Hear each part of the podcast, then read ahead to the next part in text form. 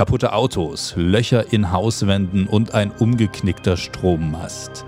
In dem kleinen Ort Mehringen im Salzlandkreis sieht es im Mai 2021 zum Teil ziemlich schlimm aus. Dafür verantwortlich sind ein einzelner Mann und ein Radlader. Der Täter ist damals 38 und psychisch krank. Schon vor Jahren wurde bei ihm Schizophrenie festgestellt und seine Mutter wollte schon seit einiger Zeit, dass er in eine geschlossene Klinik kommt. Mit dem Appell hatte sie jedoch keinen Erfolg. Da stellt sich die Frage, muss denn immer erst etwas passieren? Und damit herzlich willkommen zu unserem neuen Fall bei Verbrechen in Mitteldeutschland. Mein Name ist Stefan B. Westphal.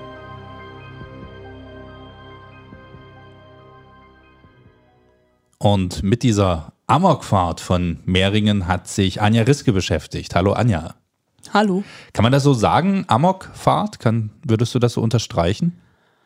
Also ich habe ein paar Zeitungsberichte zu dem Vorfall gelesen und da stand an einer Stelle ein Zitat aus dem Gericht, dass die Bezeichnung Amokfahrt zumindest nicht unangemessen wäre. Okay, jetzt, jetzt haben wir ja schon gehört, der Täter war schizophren. Was bedeutet das jetzt eigentlich genau? Ja, also Schizophrenie ist eine psychische Krankheit. Betroffene hören dann oft Stimmen oder leiden unter Wahnvorstellungen. Aber dazu erfahren wir später im Podcast noch ein bisschen mehr. In meinem Fall hat die Krankheit dazu geführt, dass der Mann seinen Stiefvater angreifen wollte. Und ja, eben mit diesem Radlader, den er dann genommen hat. Also hatte der das genauso geplant? Ja, das ist schwer zu sagen. Um die Abläufe von diesem Tag ein bisschen besser zu verstehen, habe ich mich mit dem ehemaligen Fußballtrainer des Täters unterhalten. Kurzer Einschub an der Stelle. Ähm, von den unmittelbar Beteiligten aus dem Ort nenne ich hier keine Namen. Es liegt ganz einfach daran, dass der Täter, wie gesagt, psychisch krank ist und ich ihn und seine Familie so gut wie es geht davor schützen möchte, jetzt nochmal unnötig stark in die Öffentlichkeit zu geraten. Verständlich. Ja, jedenfalls sein ehemaliger Trainer der wohnt im Nachbarort von Mehringen in Drohendorf. Und der hat mir erzählt, dass sein ehemaliger Schützling an dem Tag bei ihm geklopft hat. Er selbst war da gerade zu Hause und hat gearbeitet. Und der spätere Täter hat ihn dann um Essen und Zigaretten gebeten. Das hat er ihm auch beides gegeben, die Zigaretten und, um ganz genau zu sein, einen Teller Gulasch. Dann hat er weitergearbeitet und plötzlich einen lauten Knall gehört. Er selbst sagt, ja, es hat auf einmal gescheppert. Da war sein Bekannter schon auf den Radlader gestiegen und hat damit ein Auto auf die Straße geschoben. Da haben seine Mutter und ihre Enkelkinder drin gesessen. Sein Trainer glaubt aber, dass ihm das nicht so richtig bewusst war. Aber so ganz genau weiß das natürlich niemand mit Sicherheit. Aber was man sagen kann, ist, es sind alle in dem Auto mit einem Schreck davongekommen und niemandem was passiert. Ja, Gott sei Dank. Ne? Also hätte ja auch anders ausgehen können, aber die Fahrt war ja dann offenbar noch nicht zu Ende. Das ist richtig. Der Mann ist danach mit dem Radlader nach Mehringen gefahren. Dort hat er eben auch versucht, seinen Stiefvater anzugreifen. Dem ist dabei aber zum Glück auch nichts passiert. Er konnte sich rechtzeitig in Sicherheit bringen. Der Täter hat aber im Dorf eben einiges an Schaden angerichtet. Eine Garage hat er mit dem Radlader regelrecht zerlegt. In ein anderes Haus hat er ein Loch gefahren. Drei Autos hat er dabei zerdellt und unter anderem einen Strommast umgefahren. Auf der Straße haben danach Steine und Holzlatten rumgelegen. Menschen wurden bei der ganzen Aktion aber nicht verletzt. Zum Glück. Allerdings haben einige Leute versucht, Steine in den Radlader reinzuwerfen, um den Fahrer zu stoppen. Das hat mir wiederum sein ehemaliger Fußballtrainer erzählt. Der ist ihm nämlich mit seinem Sohn hinterhergefahren, hat aber von der Verwüstung dort in Mehringen erstmal gar nichts mitgekriegt. Denn als er in Richtung Mehringen gefahren ist, kam ihm der Radlader nämlich schon wieder entgegen. Er hat den Fahrer dann mehrmals zum Anhalten aufgefordert und beim dritten Mal auch Erfolg gehabt. Der Fahrer ist dann unter Tränen ausgestiegen, hat sein Trainer erzählt. Und kurz danach kam dann auch schon die Polizei. Die haben ihn dann sicherlich mitgenommen und dann hat man ihn angeklagt, nehme ich an. Richtig, dann kam es zum Prozess. Der Täter wurde dabei zur dauerhaften Unterbringung im Maßregelvollzug verurteilt. Er ist also in eine Klinik gekommen, wo er behandelt wird. Wann er entlassen wird, hängt davon ab, wie er bei der Therapie mitarbeitet. Das stand damals in einem NZ-Bericht zu dem Prozess, den ich mir durchgelesen habe. Wenn man das jetzt so hört und auch diesen Verlauf, war das denn das erste Mal, dass er so auffällig war oder gab es da vielleicht auch schon ein paar Voranzeichen? Nein, das war nicht das erste Mal. Ähm, er war vorher schon auffällig und hat zum Beispiel, auch das habe ich gelesen, seine Eltern schon früher beschimpft und auch bedroht. Seine Mutter hat sich deshalb Sorgen gemacht und hat einen Brief ans Betreuungsgericht da vor Ort geschickt. Und in dem Brief hat sie darum gebeten, ihren Sohn in einer geschlossenen Klinik unterzubringen. Das ist aber nicht passiert. Sein gesetzlicher Betreuer, der sozusagen offiziellen Antrag auf Unterbringung hätte stellen können, hat das nicht gemacht weil er anscheinend der Meinung war, dass der Mann keine Gefahr für sich und andere darstellt. Also hätte man das Ganze verhindern können? Für mich als Laien und als Außenstehende ist es natürlich schwer zu sagen. Um das etwas besser zu verstehen, habe ich mich mit Dr. Stefan Pecher unterhalten. Er ist Facharzt für Psychiatrie und Psychotherapie mit dem Schwerpunkt auf forensischer Psychiatrie. Und Dr. Pecher arbeitet am Diakonie-Krankenhaus in Elbingerode und für das dort angelehnte Institut für psychiatrische Begutachtung. Ein Gutachter, das sagt er selbst, ist so eine Art Übersetzer. Er vermittelt also dort vor Gericht, wo der juristische Sachverstand nicht mehr ausreicht. Es geht in seiner Arbeit darum zu klären, ob Straftäter an Erkrankungen leiden, die einen großen Einfluss auf die Tat gehabt haben und inwieweit von ihnen noch eine Gefahr ausgeht. Und dann muss eben geklärt werden, wie man am besten mit diesen Personen umgeht. Und Dr. Stefan Pecher war auch in dem Fall von Mehringen als psychiatrischer Gutachter engagiert. Und er kann das Ganze mit der Schizophrenie auch noch etwas besser erklären als ich.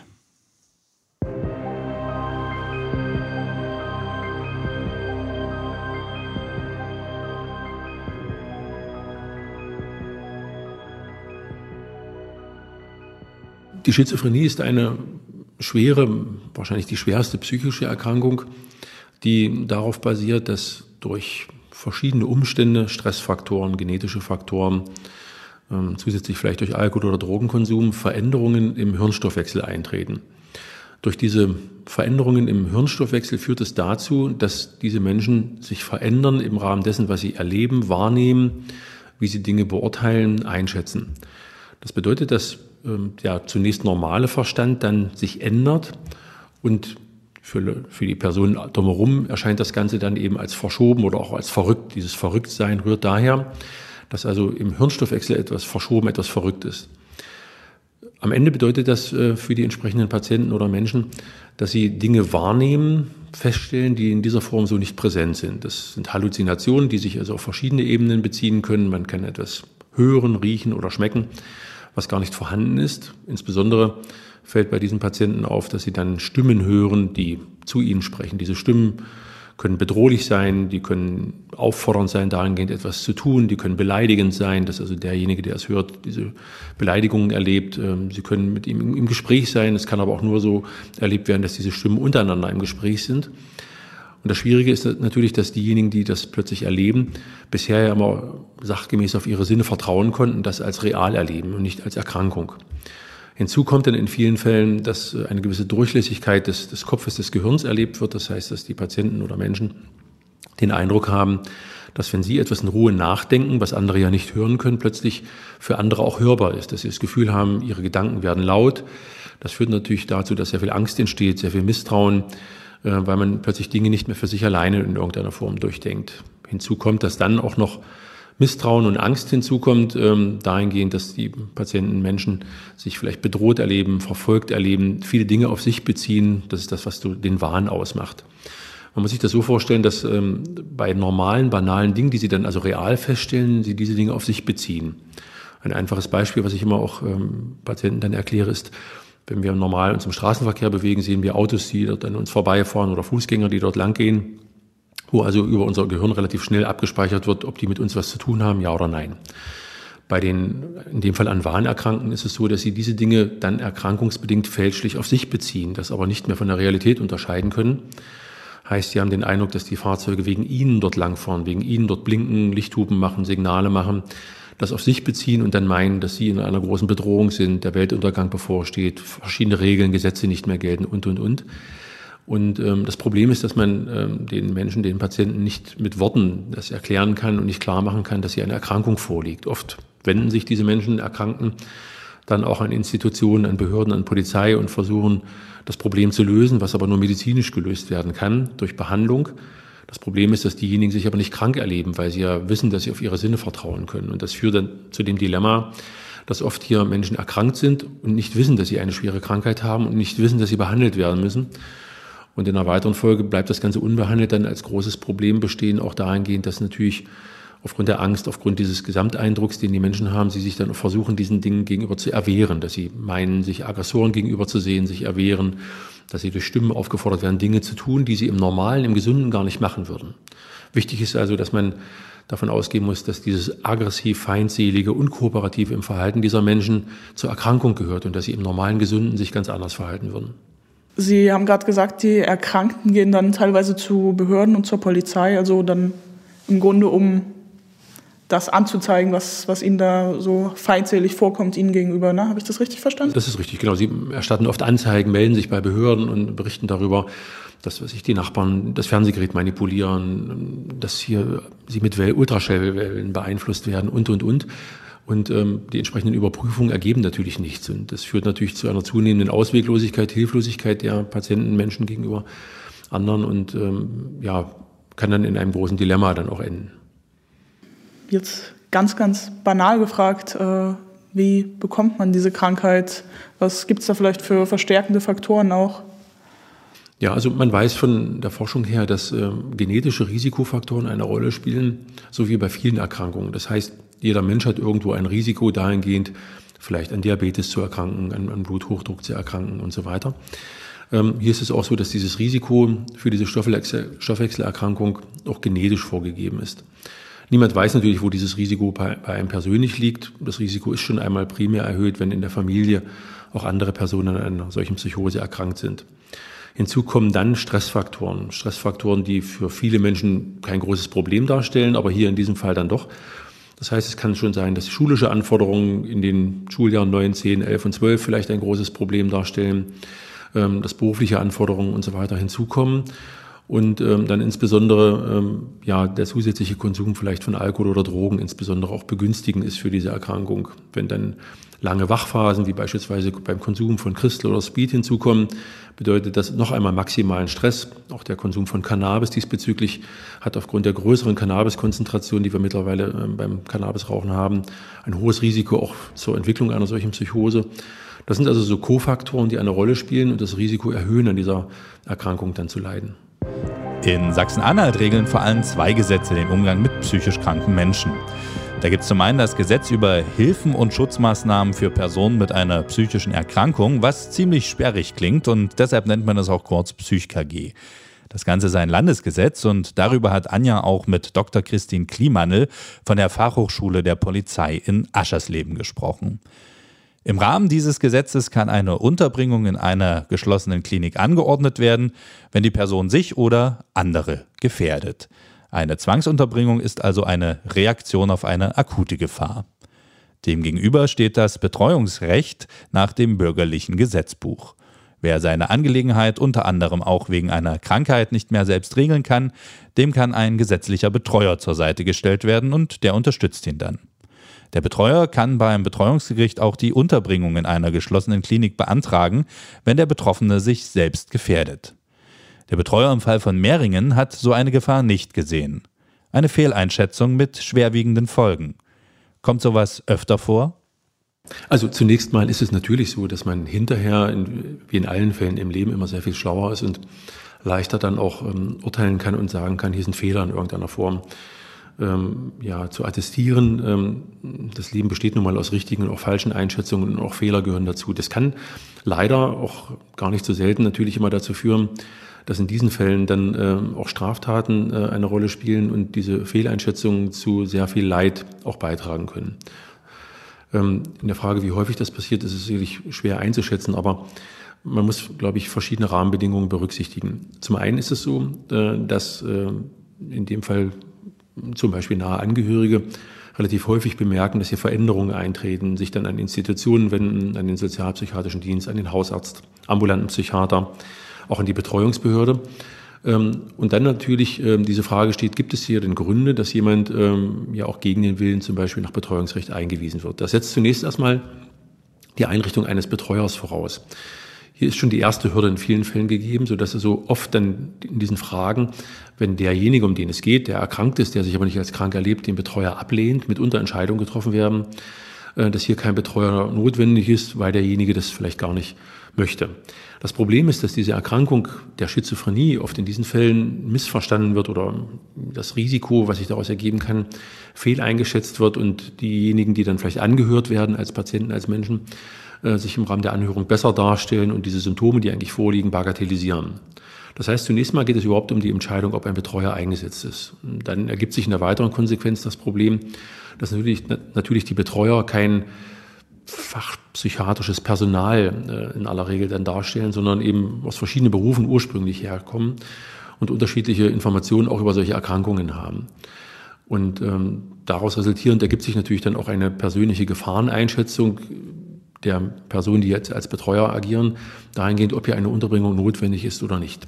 Klassischerweise ist dieses Betreuungsrecht und sind diese Fragen der Unterbringung auch gegen den Willen zur Behandlung typischerweise eben für die Schizophrenie eigentlich vorgesehen. Es gibt andere Erkrankungen, wo man aus meiner Sicht viel leichter sagen kann oder einschätzen kann, dass hier vielleicht mitunter eine Behandlung nicht unbedingt notwendig ist. Bei denen an Schizophrenie oder schwer an Wahn erkranken, die nicht verstehen, dass sie Behandlung brauchen, aber dringend eine Behandlung benötigen ist es in aller Regel aus meiner Sicht etwas, wo, wo zwingend dieses Betreuungsrecht angewandt werden muss. Mittlerweile muss man aber auch berücksichtigen, gibt es Entscheidungen vom Bundesgerichtshof dahingehend, dass im Falle dieser Unterbringung gegen den Willen nicht zwangsläufig auch eine Medikation gegen den Willen umgesetzt werden kann. Das gibt also die Gründe dahingehend, dass der Bundesgerichtshof so entschieden hat, fußen auf Einzelfallentscheidungen, die andere Bereiche betreffen. Das ist aber am Ende sehr zum Leidwesen der diejenigen, die dann entsprechend ähm, Schizophrenie erkrankte Personen behandeln oder auch für die an Schizophrenie Erkrankten selbst. Das heißt, selbst wenn man in dem Fall davon ausgehen würde, dass äh, der von Ihnen angesprochene dann untergebracht gewesen wäre äh, nach Betreuungsrecht, hätte es sein können, dass im Fall einer Ablehnung einer Medikation in der Klinik eine medikamentöse Behandlung ausgeblieben wäre und damit auch eine sinnvolle Therapie dieser Erkrankung. Ja, das heißt also, hier gibt es noch weitere Hürden, die hätten äh, überschritten werden müssen. Natürlich wäre es günstiger gewesen, man hätte ihn einweisen können. Es wäre günstiger gewesen, er hätte eine Medikation erhalten, womit man, wenn ein genügend langer Zeitraum vorliegt, auch sicherlich viel an Erkrankung hätte äh, behandeln können.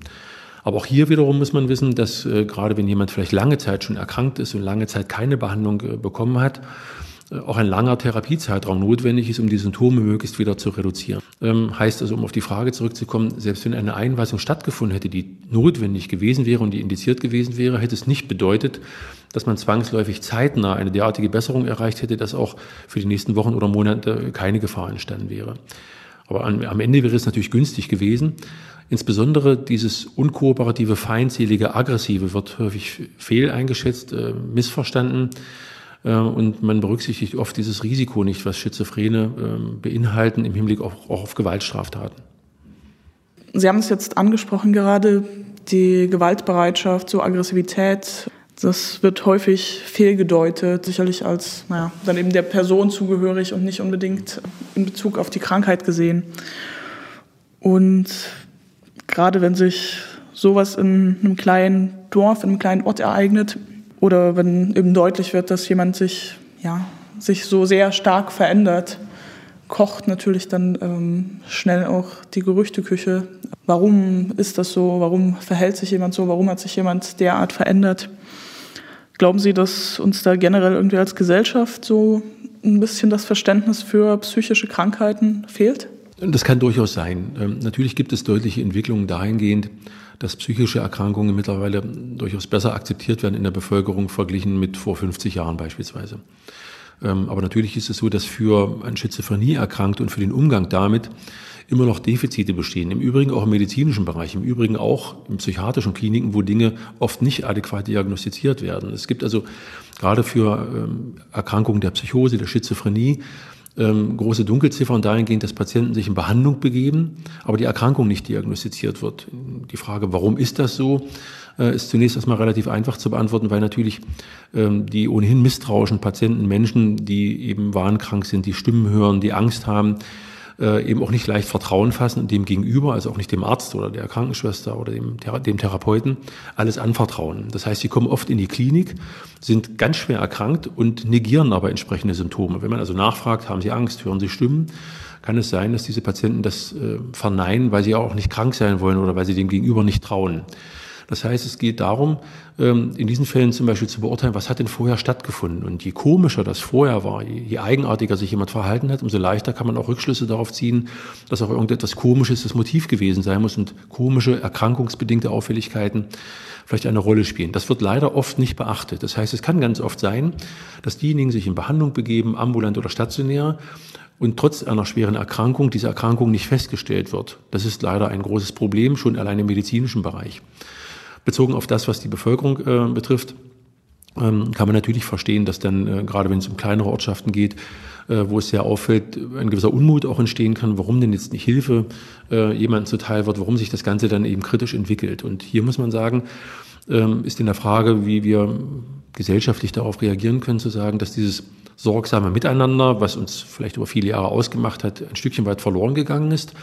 Aber hier natürlich empfehlenswert wäre, wenn wir alle gemeinsam freundlich aufeinander achten, ähm, ist das schon mal ein erstes Stückchen. Und wenn in der weiteren Folge dann, auch wie in diesem Fall, wenn über die Mutter entsprechende Initiativen ergriffen wurden, das ernst genommen wird, auch bei den entsprechenden Behörden, bei den nachsorgenden Einrichtungen, dass hier jemand sich hinwendet und äh, ein Problem schildert, wenn man das versucht adäquat zu erfassen, dann ist es vielleicht auch leichter möglich, zum Beispiel dann auf betreuungsrechtlicher Basis jemand in Behandlung zu bringen.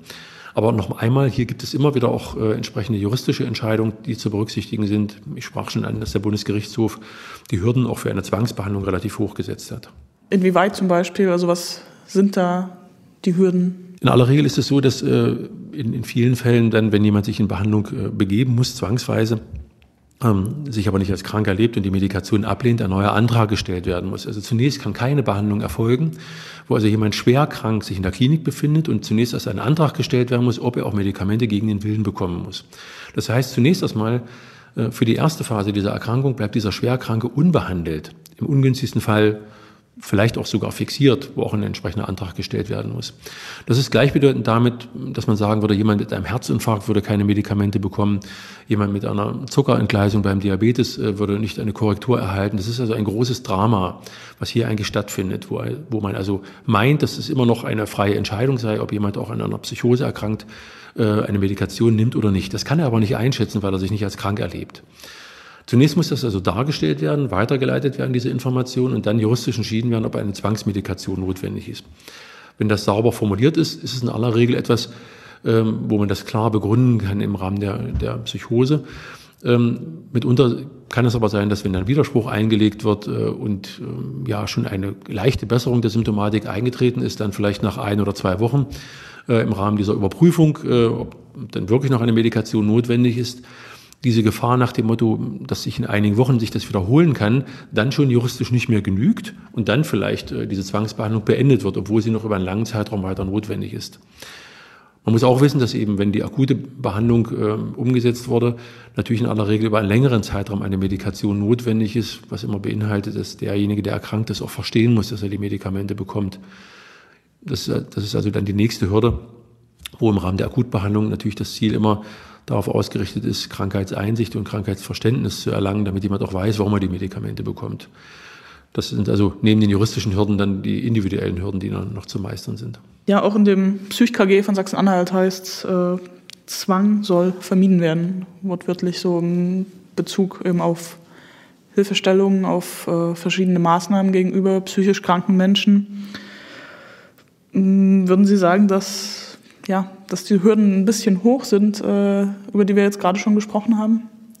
Also sie, diese Hürde verkennt zumindest, ähm, dass die an Psychose, also an Schizophrenie oder Wahn erkrankten Menschen sehr darunter leiden, was sie als Erkrankung haben und es eben nicht verstehen können, dass sie krank sind. Und wenn man meint, äh, dass diese Menschen ja sich frei entscheiden, dass sie so bleiben wollen, wie sie sind, verkennt das Ganze. Es ist also großes Leid, was diese Menschen erleben.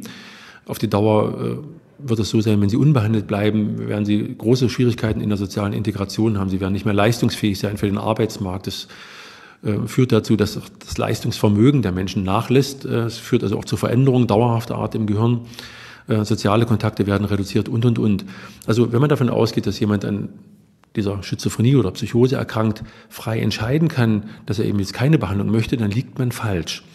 Ähm, die Frage, wie viel Zwang denn gerechtfertigt ist, ist natürlich immer am Ende dann eine juristische, aber aus meiner Sicht verkennt man in dieser Hürde, die dort aufgebaut worden ist, oft, äh, dass hier äh, schwer erkrankte Menschen eigentlich Hilfe brauchen. Natürlich beruht diese Hürde, diese, diese, dieser Rahmen in der juristischen Entscheidungsfindung darauf, dass auch in der Vergangenheit in Einzelfällen missbräuchlich diese Dinge umgesetzt worden sind. Das Problem ist nur, dass diese Einzelfälle an, an Missbrauch diesbezüglich jetzt dann flächendeckend dazu führen, dass äh, in vielen Fällen an Schizophrenie Erkrankte keine adäquate Behandlung bekommen. Es, es, gibt mitunter ein großes Dilemma, dass also auch diesbezüglich Patienten, die dann im Maßregelvollzug untergebracht sind, die also schwerwiegende Straftaten begangen haben aufgrund einer Psychose, sich in diesem Fall in Sachsen-Anhalt in Uchtspringe befinden, nicht einer Medikation zugeführt werden können, weil sie es ablehnen und das die juristische äh, Konstellation es äh, eben zulässt, dass hier keine Behandlung, keine Medikation erfolgt, sodass nur ein Verwahren stattfindet und keine Therapie. Also selbst wenn jemand nach irgendeiner Tat im Maßregelvollzug sich befindet, kann er immer noch die Medikation dann ablehnen. Ja, das führt dann leider dazu, dass äh, auch dort äh, bei allen guten Versuchen in der Motivation zur äh, ja, Einflussnahme darauf, dass derjenige Medikamente nimmt, er mitunter keine Medikamente nimmt oder nicht regelmäßig, und dass die Erkrankung dann chronifiziert und eigentlich man davon ausgehen muss, dass derjenige dann häufig dann kein eigenständiges Leben mehr führen kann, weil er aufgrund dieser schweren Erkrankung dann solche Einbußen hinnehmen muss. Und in dem Fall, über den wir hier sprechen, wurde der Täter oder der Patient dann ja auch zur Unterbringung, zur dauerhaften Unterbringung in Maßregelvollzug verurteilt. Ja, da hieß es, es, also die Dauer der Unterbringung hängt dann auch ab von seiner Mitarbeit, wie gut sind denn generell eigentlich die Aussichten auf, auf Heilung oder auf eine gute Behandlung und Therapie bei einer Schizophrenie? Zunächst einmal ist es so, dass äh, in aller Regel bei Personen, Menschen, Patienten, die im Maßregelvollzug in Uchtspringe untergebracht sind, nach Paragraph 63 Strafgesetzbuch, die durchschnittliche Verweildauer so bei circa sieben Jahren Behandlungszeit liegt. Es gibt äh, Menschen, Patienten, die also dort nur einige wenige Jahre sich in Behandlung befinden. Es gibt aber auch Menschen, die an chronischen, schwer zu behandelnden Erkrankungen dann äh, leiden oder dort untergebracht sind und durchaus dann über 10, 15 bis zu 20 Jahre sich dort befinden. Bei an Schizophrenie erkrankten muss man davon ausgehen, dass es sich hier um eine chronische Erkrankung handelt, aber natürlich mit einer adäquaten Behandlung, äh, mit einer adäquaten Medikation, mit Tagesstrukturierung und so weiter eine Verbesserung der Symptomatik erreicht werden kann durchaus ist es möglich, dass hier jemand nach zwei, drei Jahren eine deutliche Besserung erfahren hat und auch vielleicht wieder entlassen werden kann in ein Probewohnen, wieder in die Häuslichkeit. Das Ganze hängt aber natürlich vom Erkrankungsverlauf ab, äh, auch dahingehend, inwieweit er auch versteht, dass eine Medikation notwendig ist, die Symptome sich auch adäquat dann auch bessern lassen. Ähm, auf die Dauer ist immer das Ziel äh, darauf ausgerichtet, möglichst Symptomfreiheit zu erreichen oder zumindest eine Reduktion der Symptome, sodass also vielleicht Ängstlichkeit, Stimmen hören, wie auch immer, in so einem geringen Maß nur noch vorhanden sind, sodass diejenigen damit gut umgehen können und vielleicht wieder ein vernünftiges Leben auch führen können. Je häufiger wieder akute Erkrankungsphasen auftreten, umso schwieriger, schwieriger ist es im Verlauf, dann wieder adäquat Besserung zu erzielen. Das heißt, es kann dann irgendwann eine Chronifizierung eintreten, wo nicht mehr alle Symptome beseitigt werden können. Und auch bei Patienten, bei Schizophrenie-Patienten, die schon mal in Behandlung waren, besteht da die Gefahr eines Rückfalls, kann man das so sagen? Ja, also die Gefahr eines Rückfalls einer erneuten Erkrankungsphase besteht immer und deswegen gilt es, dass äh, die an Schizophrenie, an Psychose Erkrankten einige Dinge beachten müssen. Es geht darum, zum einen die notwendige Dauermedikation regelmäßig einzunehmen, zum anderen eine klare Tagesstruktur ähm, zu haben, zu besitzen.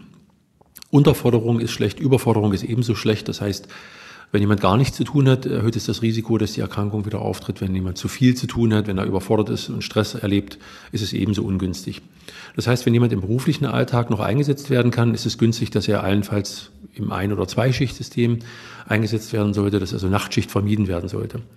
Insbesondere Schlafstörungen erhöhen massiv das Risiko, an psychischen Erkrankungen zu leiden. Und massive Schlafstörungen erhöhen auch hier das Risiko, dass die Psychose erneut auftritt. Zusätzlich ist natürlich Suchtmittelabstinenz einzuhalten. Das bedeutet insbesondere natürlich der Konsum von Drogen.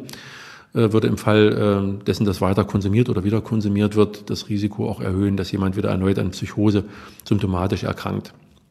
Ein Weglassen der Medikation, ähm, was leider sehr häufig passiert, führt über die Dauer gesehen auch wieder dann zu einer erneuten Erkrankungsphase. Hier muss man berücksichtigen, dass eine Reihe von Medikamenten zur Verfügung stehen, um diese entsprechende schizophrene Psychose zu behandeln. Vor 50 Jahren war das noch sehr eingeschränkt äh, und die Behandlung in aller Regel nur mit sehr vielen Nebenwirkungen umsetzbar. Mittlerweile gibt es sehr viele Medikamente, die auch so ausgewählt werden können, dass sie gut verträglich sind für die Patienten, für diejenigen, die diese Medikation brauchen. Oft ist es leider so, dass in der Auswahl der Medikation diese Nebenwirkungen, die auftreten können, missachtet werden und das am Ende dazu beiträgt, dass jemand die Medikamente nicht mehr nimmt, weil er so unter den Nebenwirkungen leidet, dass er im Vergleich dann einschätzt und meint, dass es schwieriger ist, mit den Nebenwirkungen zurechtzukommen als mit den Symptomen. Typische Nebenwirkungen, unter denen die Patienten leiden können bei einigen Medikamenten sind starke Gewichtszunahme, Tagesmüdigkeit, sexuelle Funktionsstörung, das heißt, diese Dinge sind zu berücksichtigen, aber es gibt eben in der Medikation eine gute Möglichkeit, auch hier auf Dinge zurückzugreifen, wo diese Nebenwirkungen eben gerade nicht auftreten.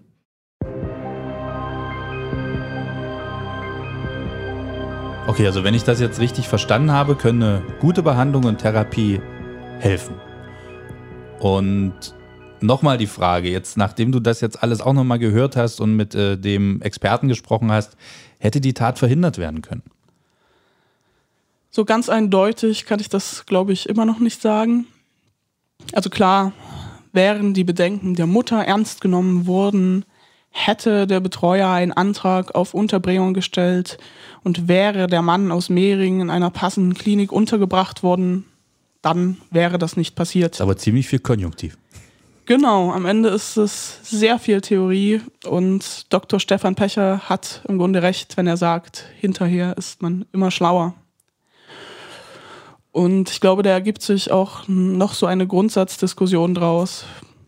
Was ist einem wichtiger, die Freiheit jeder einzelnen Person oder aber ihre Sicherheit und damit natürlich auch die Sicherheit anderer Menschen? Wann ist also eine Zwangsbehandlung notwendig und angebracht? Diese Fragen die sind nur schwer zu beantworten und jeder kommt da im Einzelfall wahrscheinlich zu einem anderen Schluss. Ganz komplexes Thema. Ich glaube, da könnte man noch eine eigene Podcast-Reihe mitfüllen, ne, mit dieser Diskussion und das von allen Seiten betrachten. Aber du hast dich ja jetzt ganz intensiv mit diesem Fall beschäftigt. Was, was ist ja dabei hängen geblieben? Was wirst du vielleicht nie wieder vergessen?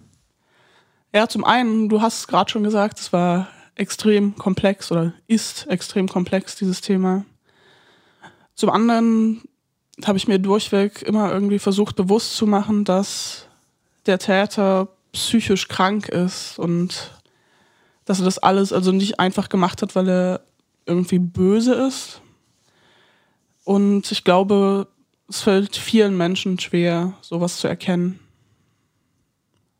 Ja, man kann ja auch keinen hinter den Kopf gucken, sagt man ja dann erstaunlicherweise. Ne? Und manchmal ist man dann selbst ganz doll überrascht. Wir alle kennen die Nachrichten, wo dann jemand sagt, er war doch so eine nette Nachbarin oder so ein toller Nachbar und äh, hat dabei aber was ganz, ganz Schlimmes gemacht. Ja, das hat tatsächlich sein äh, ehemaliger Fußballtrainer so. auch erzählt, dass er ja früher eigentlich ein Lieber. ganz angenehmer Typ war ja. und irgendwie super Fußball gespielt hat und ja, begeistert war für irgendwie landwirtschaftliche Technik, sehr gerne Trecker gefahren ist. Kommen wir nochmal zurück zu den psychischen Krankheiten. Glaubst du, die sind schon so richtig im Fokus und werden schon so richtig eingeordnet oder muss da noch was passieren? Ja, auch hier greife ich nochmal auf etwas zurück, was Dr. Pecher zu mir gesagt hat.